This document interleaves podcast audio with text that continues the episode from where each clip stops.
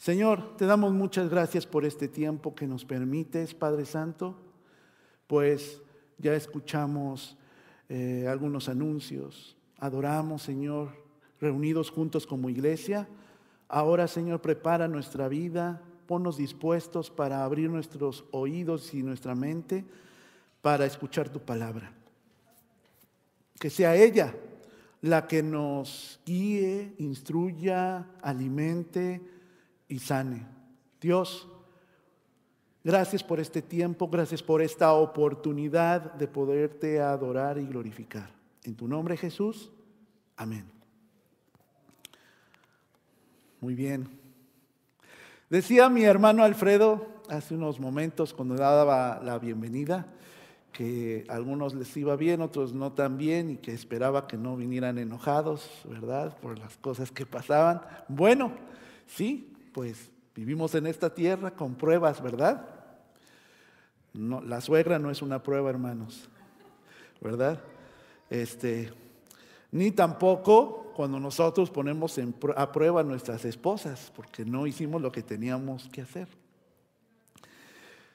Y yo creo que aunque podamos venir con muchas cosas y cargados, creo que tenemos más razones para agradecer, ¿cierto? ¿Cierto, hermanos? Ah, bueno, tenemos más razones para agradecer. Eh, déjenme contarles algo.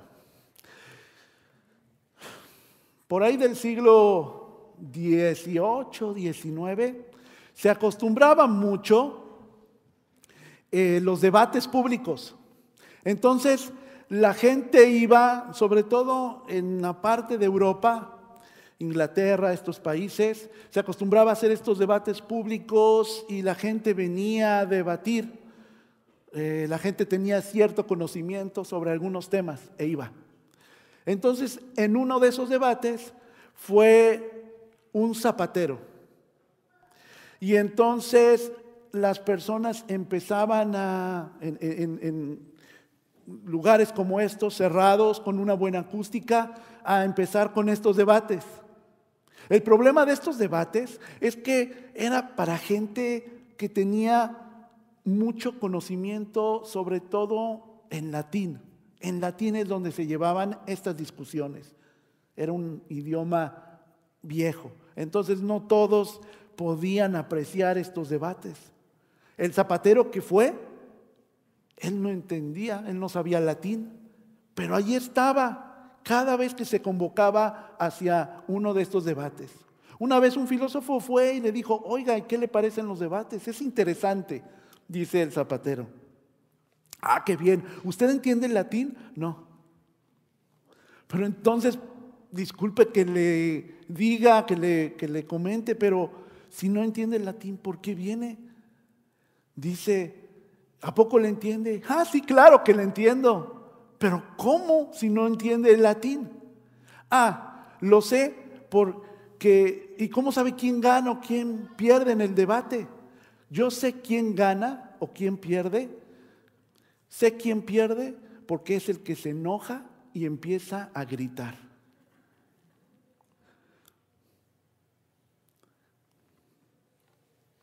En mi país hay un dicho que dice que el que se enoja, pierde. Hermanos, desgraciadamente, como cristianos, en este trabajo que Dios está haciendo en nosotros, en esta serie de adentro hacia afuera, donde el Señor nos confronta con su palabra y nos tiene que exhibir, nosotros tenemos que preferentemente antes de que lo haga alguien, que lo haga el Señor, y ver qué son los defectos, en este caso un defecto de carácter, por el cual estamos luchando como cristianos. Y que Dios tiene que limpiar de adentro para que podamos tener unas mejores relaciones con Dios, pero también relaciones interpersonales. Y no nos pase, ¿verdad? Como el zapatero que sabemos nada más porque sabe quién es el que grita y empieza a desesperarse. Él es el que perdió el debate. Nosotros no perdamos, hermanos, nuestra oportunidad de acercarnos con Dios y de crecer. Vamos a ver qué es lo que nos dice la palabra. Dice Proverbios 29, versículo 22. Proverbios 29, en el versículo 22. El hombre iracundo provoca peleas. El hombre violento multiplica sus crímenes. Eh, por ahí pasé, también les pasé correo los versículos, pero si no, ahí tenemos nuestras Biblias y lo buscamos. ¿verdad? El hombre iracundo provoca peleas, el hombre violento multiplica sus crímenes. Miren hermanos, el hombre que no puede dominar su enojo es conflictivo. Es una persona que, que empieza a provocar esas peleas. El que no puede controlar ese enojo. Incluso el proverbista, el hombre sabio que escribe proverbios, esta, esta porción, dice que es un hombre o una mujer violenta que puede llegar a cometer crímenes. Les decía hace un momento en el discipulado que no hay pecados pequeños y que no hay pecados eh, grandes. Todo es pecado. Y tan pecado es el que grita como el que le clava el puñal al que le gritó. Así es. Para Dios es lo mismo. Pero fíjense, esta reacción, esta emoción puede llevar a algo que no deseamos que llegue a pasar. Dice Mateo 5:22. Mateo 5:22. Yo les digo que todo el que se enoje con su hermano quedará sujeto al juicio del tribunal. Fíjese qué interesante, porque dice otra, otra traducción, pero yo les digo que todo el que se enoje sin causa con su hermano quedará sujeto al tribunal. Y luego continúa, es más, cualquiera que insulte a su hermano quedará sujeto al juicio de consejo. O sea, fíjense, de un enojo ahora pasó a verbalizar su enojo. Y el castigo pues va a ser más grave porque ahora es ante el consejo. Y luego dice, y cualquiera que lo maldiga, que maldiga a su hermano, quedará sujeto al fuego del infierno. O sea, ya no habrá de otra porque parece que no tenemos a Cristo en nuestro corazón, porque lo llegamos a maldecir. ¿Cuántas veces, hermanos, en nuestras acaloradas discusiones llegamos hasta este punto de maldecir? Pero no tenemos que llegar hasta ese punto si antes podemos menguar nuestro enojo. Atiendan, hermanos, a lo que les estoy diciendo y lo que está diciendo la palabra. Hermanos, Jesús, Jesús se enojó, pero nunca llegó a expresar más de ese enojo. Nunca llegó a la ira a la cólera descontrolada. Fíjense lo que dice Marcos 3, Marcos 3 del 1 al 5, Marcos 3 del 1 al 5. En otra ocasión entró en la sinagoga y ahí había un hombre que tenía la mano paralizada. Algunos que buscaban un motivo para acusar a Jesús no le quitaban la vista de encima para ver si sanaba al enfermo en sábado. Fíjense cómo eran estos brothers. Estaban ahí expectantes, veían que estaba la necesidad, que estaba el enfermo. Y entonces los fariseos estaban a ver, a ver, a ver, ¿ya lo vieron? ¿Lo va a sanar? ¿No lo va a sanar? Y Jesús estaba dando cuenta de todo esto. Dice el versículo 3, entonces Jesús le dijo al hombre de la mano paralizada, ponte de pie frente a todos. Fíjense lo que está haciendo Jesús. Luego dice el 4, luego dijo a los otros, ¿qué está permitido en sábado? ¿Hacer el bien o hacer el mal? ¿Salvar una vida o matar? Pero ellos permanecieron callados. Jesús se les quedó mirando, enojado y entristecido por la dureza de su corazón.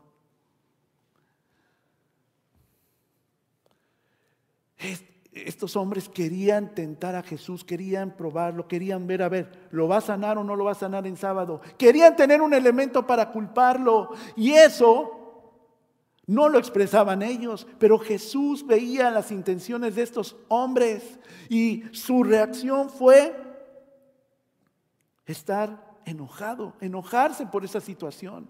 No les preocupaba la persona que podía tener una nueva oportunidad de tener una vida próspera, bendecida. Le importaba saber qué hacía o dejaba de hacer Jesús. Y, su reacción fue de enojo. Se entristeció por la dureza del corazón de estas personas. ¿Qué dice Juan 2, 13 al 17? Juan 2, del 13 al 17. Cuando Jesús, cuando se aproximaba la Pascua de los judíos, subió Jesús a Jerusalén y en el templo halló a los que vendían bueyes, ovejas y palomas e instalados en sus mesas a los que cambiaban dinero. Entonces, haciendo un látigo de cuerdas, echó a todos del templo juntamente con sus ovejas y sus bueyes Regó por el suelo las monedas de los que cambiaban dinero y derribó sus mesas. A los que vendían las palomas les dijo, saquen esto de aquí. ¿Cómo se atreven a convertir la casa de mi padre en un mercado? Sus discípulos se acordaron de que está escrito, el celo de tu casa me consumirá.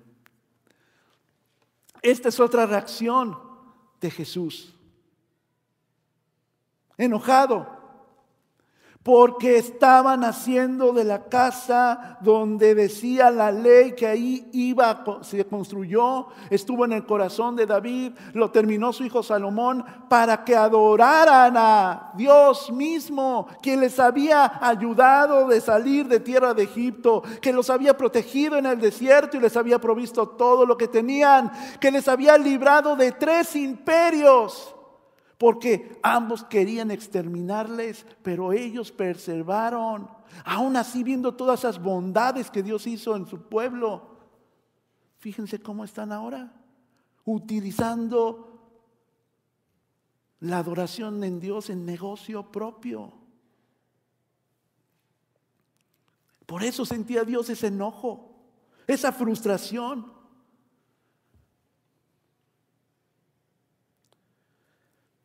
Pero hermanos, esto es muy diferente a la ira. Ahí es donde hay que tener cuidado, que no se convierta nuestro enojo en ira descontrolada, en cólera violenta. ¿Qué es la ira? Cuando se adueña del hombre o de la mujer, es generalmente una manifestación de la naturaleza pecaminosa de nosotros, que monta o se vuelve cólera y queda patente la desaprobación de Dios hacia ella y sus efectos. Fíjense lo que dice Santiago 1 del 19 al 20. Santiago 1 del 19 al 20. Es una advertencia que le está diciendo a, a las personas. Dice el 19, mis queridos hermanos, tengan presente esto, todos deben estar listos para escuchar y ser lentos para hablar y para enojarse, pues la ira humana no produce la vida justa que Dios quiere. Pero ¿qué es lo que hacemos nosotros? Parece que hacemos todo lo contrario. Ya estamos prendidos y agarrados de las greñas a quien nos desobedeció o de los cabellos. Y si no tiene cabello, le da un pellizco ahí al esposo para agarrarlo y sacarle toda su frustración. Pero ¿qué es lo que dice este versículo? Dice que debemos escuchar. Es lo que menos hacemos nosotros, hermanos. Ese es un problema que tienen, entre comillas, Quiero hacer un paréntesis, mejor dicho, un paréntesis. ¿Qué es cuando una esposa viene y quiere, está muy enojada? Y dice, siéntate, quiero hablar contigo. Jóvenes, escríbanlo, porque esto es oro, ¿eh? De veras, me lo, van a agradecer unos años después. Y quiero hablar contigo. Y empieza a expresar todo su problema, las, las, esposas, las novias. Va, va, va, va, va. Y entonces, ay, pues esto es lo que tienes que hacer, es esto, esto y esto. Y en vez de que muestren gratitud, se enojan. Pues sí, hermanos, porque no quieren que les des un consejo, ellas quieren que les escuches. ¿Cierto o no? Ellas necesitan hablar porque casi o, es muy difícil que puedan hablar con alguien, a menos que tengan en el trabajo mucha gente, pero algo íntimo, algo personal, pues lo quieren hablar con alguien de confianza, pero no quieren que ustedes le den la respuesta de lo que ellas ya saben qué hacer. Nada más quieren escuchar, ¿verdad? Bueno, cierro el paréntesis. De nada. En el caso de las relaciones interpersonales, mis hermanos, luego, luego explotamos. Sabemos de una situación de problema, ya estamos conjeturando, ya estamos adelantándonos y no estamos escuchando. Y luego dice que, que sean qué, listos para eh, eh, ser lentos, para hablar y para enojarse. Mi esposa ahora en la semana pasada estaba con un grupo de pequeños en la primaria, ella es maestra sustituta, pero no se callaban los niños. Y entonces se le ocurrió decir, niños, les voy a enseñar un canto en español. Y voltearon a verla, a ver en español, ¿no? Interesante. Y empieza, un candadito nos vamos a poner. Y el que se lo quite va todos los niños, un candadito. Y sabían que estaban cantando. Ya mi esposa se los explicó. Callados. Hermanos, un candadito nos tenemos que poner cuando hay esa situación en la cual nosotros, antes de reaccionar, antes de hacer, tenemos que ser rápidos para escuchar, pero lentos para hablar y para para enojarse. Amén, dice mi hermana Mar. ¿verdad? Lentos para enojarnos. Fíjense qué tan importante es que dice Salmos 37, 8. Salmos 37, 8. Refrena tu enojo. Stop. Eh, como que un, así un frenón en, en vivo, así que uno va acelerado y dice, stop. Así, detente. Abandona la ira. Deja de pensar que estás enojado. Deja de, querer con tus palabras justificar que tienes la razón. A lo mejor sí la tiene, pero no va a ayudar en su relación interpersonal. Si antes no escucha, si antes no para, antes se detiene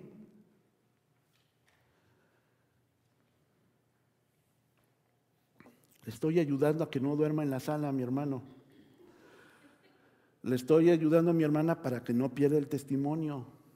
Lo que nos está ayudando la palabra es para limpiar de adentro, para ser los hijos de Dios que quiere que seamos. Les estoy ayudando, jóvenes, pues don't receive a cheek, ¿verdad? Que no reciban en la mejilla un sacarraco por no obedecer. Refrena tu enojo, abandona la ira. La palabra también nos da una clave para esto. Porque ¿sabes? sí, pastor, pues usted lo hace bien fácil, pero cuando uno está, decimos, caliente, cuando uno está ahí en la mera discusión, ¿cómo le hace uno? ¿Verdad? Entonces dice la palabra que es algo que tenemos que hacer. Dice Proverbios 15.1, Proverbios 15.1. La respuesta amable, que dice, calma el enojo, pero la agresiva echa leña al fuego. Respondamos con una palabra agradable, pero si dices, pero ahorita vas a ver y te voy a reventar. Pues eso nada más va a sacar más chispas, ¿verdad? Dice Proverbios 29, 11. En el versículo 11 dice, el necio da rienda suelta a su ira, pero el sabio sabe dominarse. Hermanos, cuando tenemos una respuesta que no es de enojo, es de calma, vamos a poder seguir en nuestra relación interpersonal. Pero, hermanos, si le damos rienda suelta a la ira, quiere decir que usted no quiere dominarse, es una decisión. No quiere dominar esa cólera, esa ira. Dice Efesios 4:31. Hermanos, cuando nosotros expresamos este enojo y no podemos, no podemos detenerlo, tiene esta repercusión. Efesios 4:31. Con respecto a la vida de antes, que antes llevaban, se les enseñó que debían quitarse el ropaje de la vieja naturaleza. Mi hermano, mi hermana, si usted es conocido porque es un enojón, entonces no se está quitando la ropa vieja que ya no le identifica, ya no le queda, es más, apesta, tírela, pero no se la vuelva a poner. Porque usted es una nueva criatura, es un hijo y una hija de Dios. Usted no puede volver a los vicios de antes. Mi mamá me, cuando era más joven, me decía, ay hijo, las mamás son muy sinceras, la mía es más. Si las mamás son sinceras, la mía es más, mis hermanos. Hola mamá, que ella escucha los sermones. Y me dice, ay hijo, predicaste muy bonito, hijo, pero ¿sabes qué? Quita esa cara de perro. Siempre estás enojado. Bueno, así me lo dice, decir que mi hermana quería se un poco, pero no, no, no, eh, me lo dice sin confianza. Y bueno, estamos en confianza, ¿no? Nosotros nos hablamos fuerte, bueno, tanto que nos hablamos tan fuerte que Cristi estaba muy sorprendida. Este dice, este yo no entiendo ustedes, se hablan tan fuerte y ya después están besándose y abrazándose. Es una cuestión cultural, ¿verdad? De nosotros. En la casa de mis suegros se enojan un poquito y no se hablan. O sea, no dicen nada. Y nosotros sí confrontamos un poco. No es tan, tan bueno cuando se desata y se va a la ira. Y eso ha traído problemas. Uno puede tener cara de enojado, como mi mamá la veía en mi cara, pero no es que yo esté enojado, ¿verdad? Entonces, trato de sonreír más para que no me vea tan enojado. Pero esto no solamente habla, hermanos, de apariencia, sino que es de acciones. Yo no puedo al final seguir comportándome como un no cristiano. Y a veces cuando no puedo, sigo en mi vieja naturaleza, eso es lo que estoy haciendo. No solamente con el enojo, con todo lo que hemos estado viendo en estas semanas. Esto es parte de esto. Quítate esa vieja ropaje. Dice eh, la cual está corrompida por los deseos engañosos, dice el versículo 23. Ser renovados en la actitud de su mente, ponerse ropaje de la nueva naturaleza, creada imagen de Dios, en verdadera justicia y santidad. Si se enoja, no pequen. No permitan que el enojo les dure hasta, que la, hasta la puesta del sol, ni den cabida al diablo.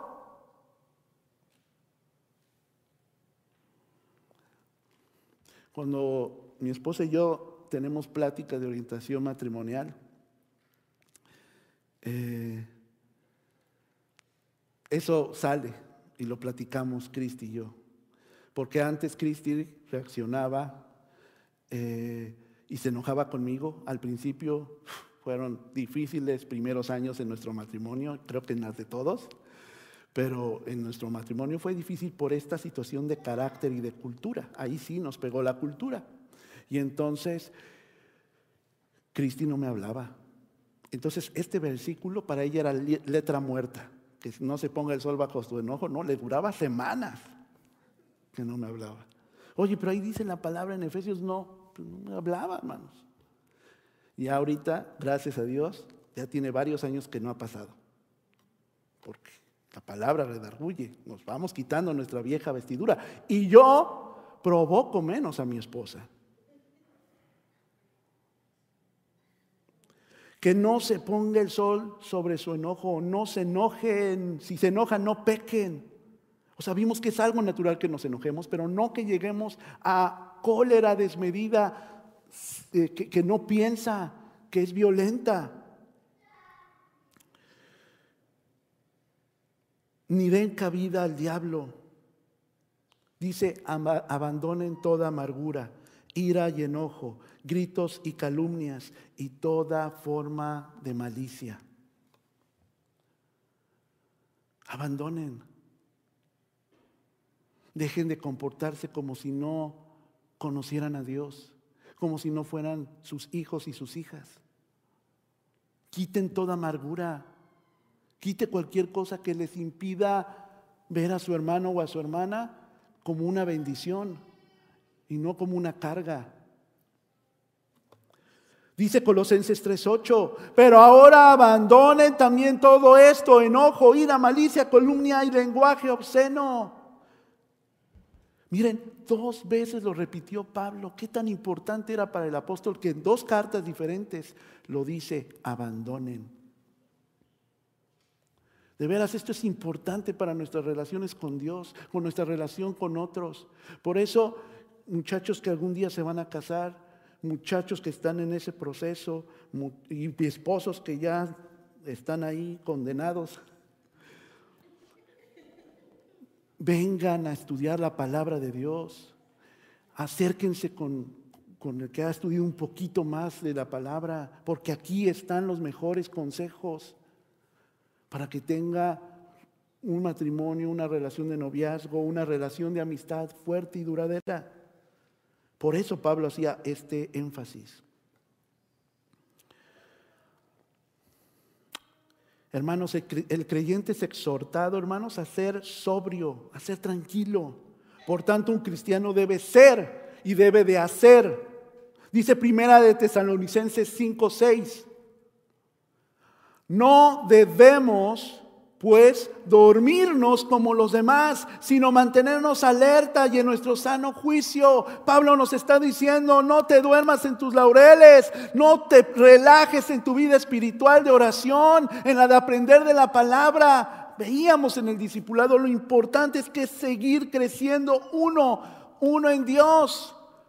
Porque si no es como si nos durmiéramos y vamos a perder muchas cosas por estar dormidos. Vamos a perder muchas bendiciones con nuestra relación con Dios y con los demás. Si no nos mantenemos alerta, si dejamos que el pecado empiece a manejarnos, manipularnos,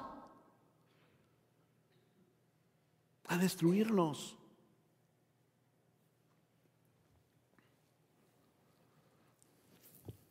Dice Tito 2, 2. A los ancianos, enséñales que sean moderados, respetables, sensatos e íntegros en la fe, en el amor y en la constancia. Le está diciendo estas palabras Pablo a Timoteo, su discípulo, y le está diciendo a los que son líderes, a los que son pastores, tampoco estamos exentos de cometer errores si no leemos la palabra. Le dice, a Timoteo, a ellos, a estos que tienen influencia sobre otros, enséñales también.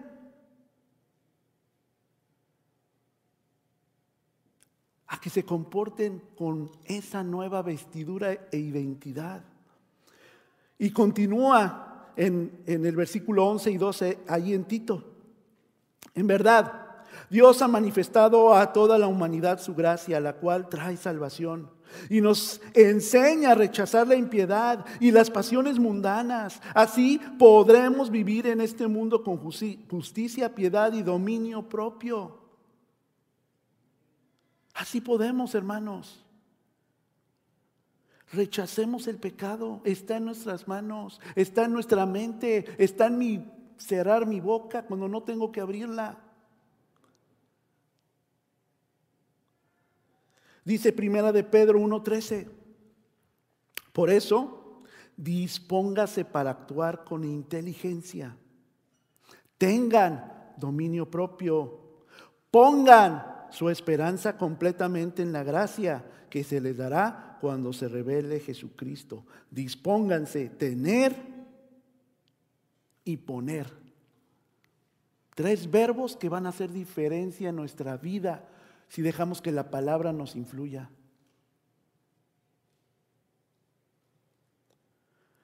Vuelve a decir Pedro, pero ahora en el 5.8, practiquen el dominio propio y manténganse alerta. Su enemigo, el diablo, ronda como león rugiente buscando a quien devorar. Dos discípulos de Jesús, tanto Pablo como Pedro, dice que nos pongamos alertas. Qué importante es para cuidar nuestra vida y nuestro testimonio, mis hermanos.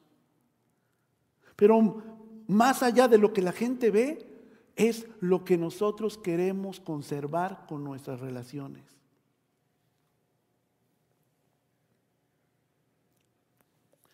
Dice primera de Timoteo 2:8. Porque ya nos dijo pastor, pues sí, ya vimos que esto es algo que nos va a destrozar nuestro testimonio y nuestras relaciones con los que están cerca de nosotros. Entonces, ¿cómo le hacemos para detener esto? Bueno, les voy a decir lo que dice la Biblia. Dice en primera de Timoteo 2:8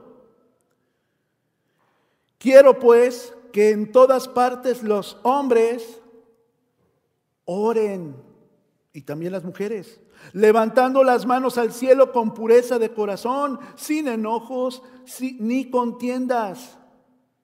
Y luego vuelve a decir ahora Pedro en 4.7, el apóstol Pedro, ya se acerca el fin de todas las cosas, así que para orar bien, manténganse sobrios y con la mente despejada. Hermanos, esta es una herramienta poderosa. Usted se está enojando, usted está perdiendo el dominio propio, se está encolarizando. Ya no está eh, haciendo eh, lo que estábamos viendo de escuchar y ser lentos y todo esto. Entonces empiece a es una palabra que empieza con O y termina con orar. Empiece a orar. Dicen algunos que lo que es muy bueno es que uno cuente hasta 10. No, hermanos, lo que dice la palabra es que empecemos a orar al Señor.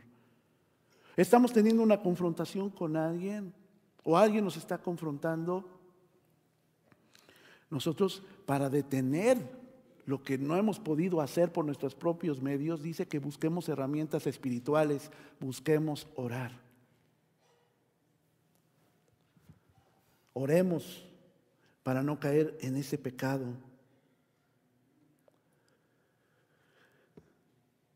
¿Qué tenemos que hacer como cristianos? ¿Qué más para esto? ¿Qué significa el amor para nosotros?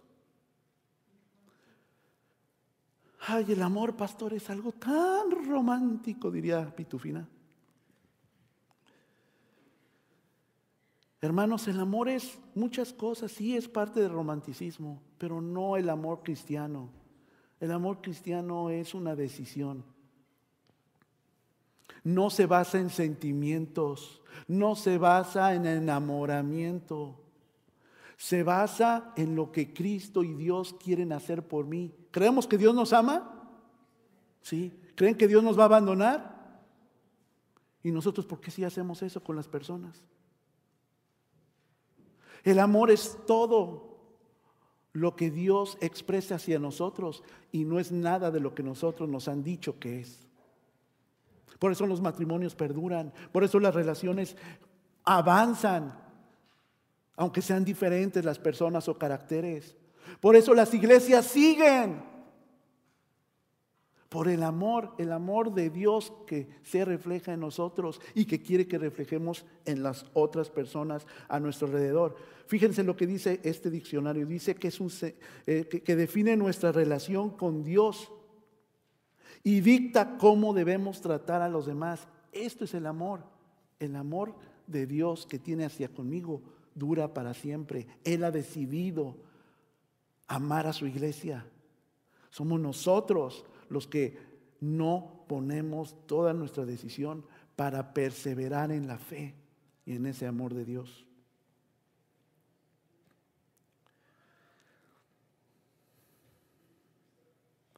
Dice Romanos 5.8.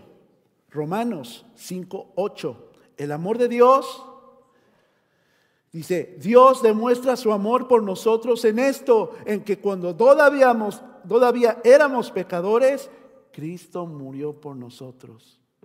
¿Qué, es dispuesto, ¿Qué está dispuesto a hacer por esa relación con Dios, esa relación con su esposo, su esposa, esa relación con sus hijos, esa relación con algunos amigos que Dios, les que Dios le ha dado. ¿A qué está dispuesto? A sacrificar. Porque Dios se dio todo por nosotros. Ese es el tipo de amor que tenemos que reproducir. Dice Judas 1:21. Ustedes, en cambio, queridos hermanos, manténganse en el amor de Dios, edificándose sobre la base de su santísima fe y orando en el Espíritu Santo, mientras esperan que nuestro Señor Jesucristo en su misericordia les conceda vida eterna. Mientras llegue ese momento en el cual vamos a experimentar cara a cara ver a nuestro Dios, vamos a estar aquí y vamos a estar conviviendo con las personas que Dios ha puesto a nuestro alrededor las que están ahí por nuestras decisiones y las que por circunstancias están a nuestro alrededor. ¿Cómo vamos a responder? ¿Cuál va a ser nuestro trato? Bueno, si seguimos leyendo, dice en Romanos 13:10 que el amor, el amor no perjudica al prójimo. El amor no lastima, mis hermanos. El amor de Dios no humilla. El amor de Dios no es grosero, no desprecia. Y ese es el amor que debemos de tener nosotros hacia nuestro prójimo. El amor no le perjudica.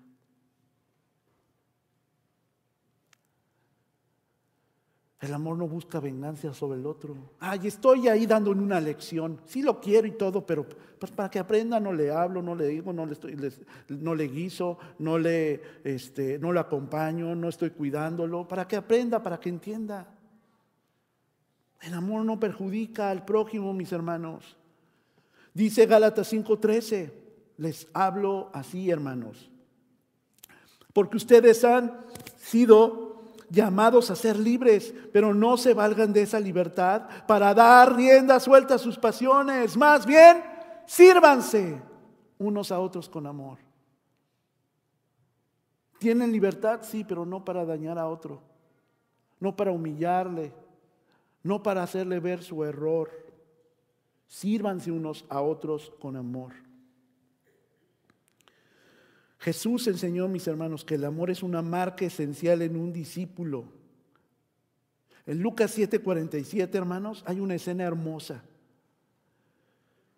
en la cual hay una mujer que gastó todo y que le está enjuagando sus pies con sus cabellos.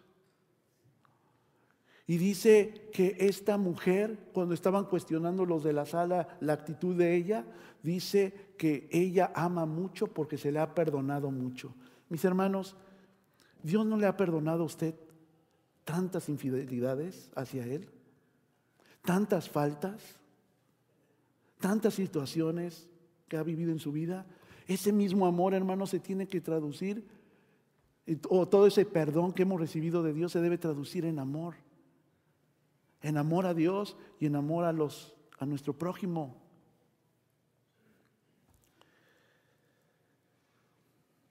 Hebreos 12, voy a leer algunas porciones de este versículo, de, este, eh, de, esta, de esta porción, 14 al 17. Dice, busquen la paz con todos. Esa debe ser nuestra actitud como cristianos. Busca la paz con todos. No dice, busca la paz con tu hermano o tu hermana, carnal con tus padres. No dice busca la paz solamente con los hermanos de la iglesia, dice que la busques con todos, incluyendo el jefe negrero, explotador, incluyendo el hermano molestón, incluyendo el pastor latoso. Busquen la paz con todos.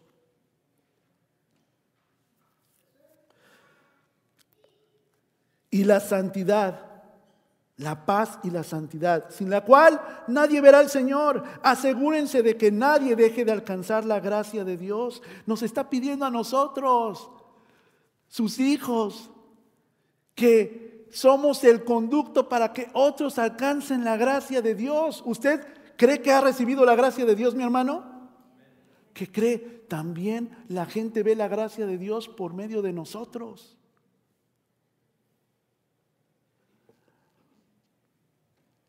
Que ninguna raíz de amargura brote y cause dificultades y, porque, eh, y, que corrompa, y que corrompa a muchos. Y luego da el ejemplo de Esaú, cuando se le da ese, abandona el privilegio, la opción que tuvo de ser primogénito por un plato de, lentejas. Eh, no es de que sea malo que uno quiera tenga hambre y que tenga, quiera lentejas. El problema es cómo uno está despreciando las posiciones que Dios nos da. Hermanos, si usted es el varón, la cabeza de su familia, usted no de, con su actitud no desprecie la bendición de que le dio una familia, una esposa y unos hijos. Si tú eres hijo, no rechaces la bendición de que te dio unos padres que dan todo por ti y que te han dado y se han sacrificado para que puedas tener escuela, puedes tener ropa y nuevas oportunidades, o que te han hablado de Dios. Si tú eres madre, lo mismo. Si tú eres parte de una familia como de la iglesia, de la iglesia no desprecies la bendición que te da Dios de darte unos hermanos como los que te dio en nosotros.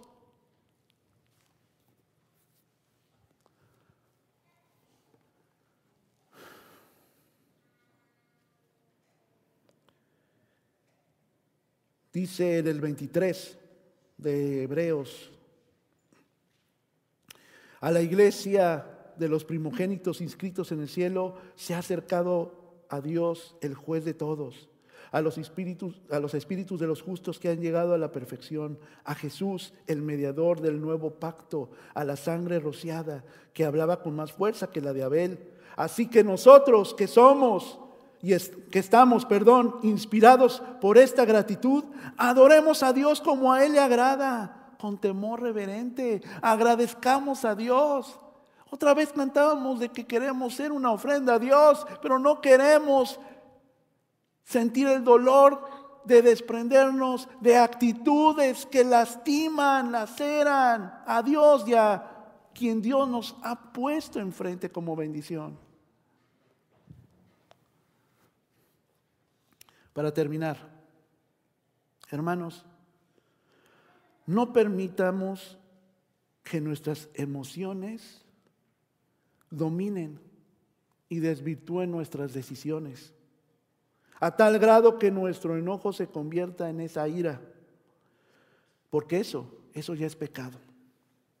Debemos escuchar y ser pacientes, reconocer, detener y abandonar ese sentir que esté nuestra decisión por encima. Hermanos, alimentar la ira daña nuestro testimonio como creyentes y niega el poder del Espíritu Santo en nuestra vida. La mejor herramienta para vencer esta y otras tentaciones, hermanos, es orando. Ore a su Padre. A él le gusta que le pidan. Estábamos viendo en el discipulado en Juan, dice, ustedes no han pedido nada, pero yo estoy aquí para escucharles. Ahora que sabemos qué es lo importante, oremos a Dios para que Dios detenga esa actitud descontrolada de falta de dominio. Hermanos, recordemos que es el amor el que define nuestra relación con Dios y la misma que debemos de dar a otros. Es nuestro verdadero sello, hermanos, como cristianos, Cristo vino a esta tierra a reconciliar al mundo con Dios nuevamente. Lo hizo a través de su Hijo. Dios dio a su Hijo por amor para vincularnos de nuevo a Él. Pero nosotros con esta actitud, con nuestro pecado, estamos rechazando a Cristo, mis hermanos. Somos parte de este nuevo pacto. De Dios, Cristo y nosotros. Hermanos, yo creo que todo esto son razones suficientes para agradecer a Dios. Amén. Oramos.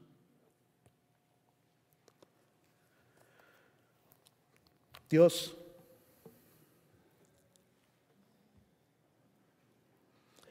sabes que estamos batallando con tantas cosas, tantos pecados, que nos cuesta trabajo confesar. Tal vez uno de ellos sea este, el enojo descontrolado, la ira que quita nuestra paz, que ofende y que no demuestra realmente el amor que experimentamos en ti hacia otros. Señor, te queremos pedir que nos sanes, que nos restaures. Queremos pedirte que, Padre, tú trabajes y sigas trabajando en nuestra vida. A punto de terminar esta serie, Señor, no queremos, Señor, echar a un lado todo esto. Ayúdanos a recordarlo, ayúdanos a hacerlo carne, ayúdanos a recordar todos estos mensajes Ir y buscarlo si es necesario para que, Padre, pongamos en práctica lo que tú quieres hacer desde nuestro interior para que lo expresemos desde afuera. Sana tu iglesia. Yo sé que estás haciendo algo hermoso con Nueva Vida, Señor, y con sus familias. Por eso queremos, Señor, que lo que tú tengas preparado para nosotros como iglesia, nos sigas preparando con cada una de las cosas, Señor, que tenemos ahí enfrente. Danos diligencia, danos la disponibilidad para escucharte, escuchar tu voz y buscarte.